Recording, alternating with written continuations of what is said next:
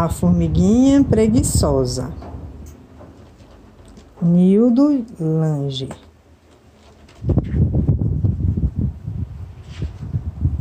Era uma vez uma formiguinha chamada Pituxinha. Olha aqui, mamãe.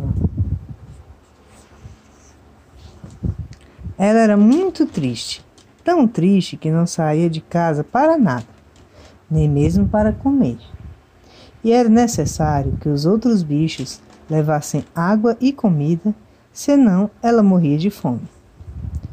Olha, sozinha aqui. Ó. Numa manhã radiante, todos os bichos estavam felizes, mas a formiguinha estava tristonha na porta de sua casa. Por que está tão triste, irmã formiga? perguntou a abelha alegre. Sorria, a vida é maravilhosa. Vejam os pássaros como, como cantam felizes. As cigarras com suas orquestras afinadas. É o sol. É, o sol tá feliz também. Ah, sim, esse de sol, né, amor? Tá certo. É o peso dos anos, irmã. Ai, lamentou a formiga fazendo uma careta de dor. Não tenho mais forças para carregar a menor folha de tamarindo. É tão jovem. Sou muito doente, irmã. Ai, gemeu colocando a mão nas costas. A minha coluna deslocou quando eu carregava uma folha de sapê. Ai, era grandona.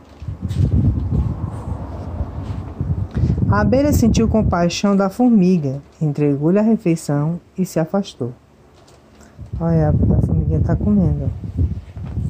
No final da tarde, apareceu o coelho, que após comer a sua cenoura, presenteou as folhas à formiga.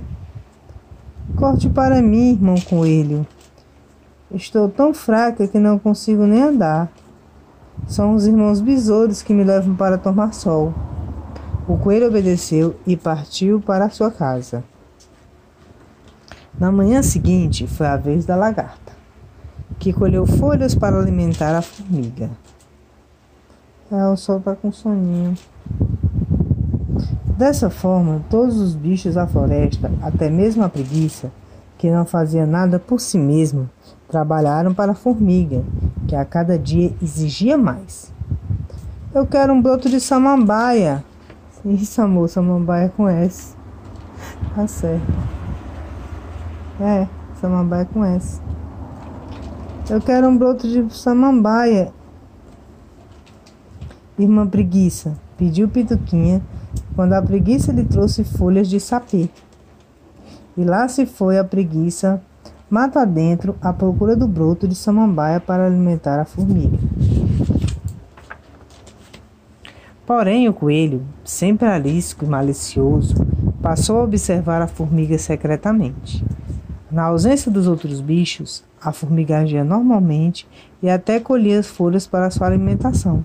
Por isso, quando o responsável pela comida atravessava, atrasava, ela dizia que estava sem apetite, aumentando a preocupação de todos. Naquela manhã, a formiga estava tomando sol. Isso mesmo, meu amor, S de sol quando desembarcou ou quando desabou uma forte chuva. Para não se molhar, ela pulou do galho e saiu correndo em direção à sua casa. O coelho então a surpreendeu, dizendo: Sua mentirosa! Desabafou com raiva, fazendo-se de doente para nos explorar. Ele está muito bravo, viu? A partir de agora terá que trabalhar se quiser comer, gritou a lagarta. E eu deixando de cuidar dos meus filhos para ajudar essa preguiçosa, irritou-se a abelha. E eu, falou a preguiça com a voz cansada. Não tenho coragem nem de buscar comida nem para mim. Varrei esta floresta à procura de brotos de samambaia para essa fingida. Aí todo mundo tá bravo, filho, com ela, porque ela mentiu. Você é a vergonha da nossa espécie, Pituquinha. Brandou as formigas em coro. Aos poucos os bichos foram se afastando. até deixarem solitária a formiga preguiçosa, a qual, a partir daquele momento, teria que trabalhar para comer, pois provara com seus atos que nem sempre quem pede é necessitado. Olha, mama. Sempre é, sempre é com S.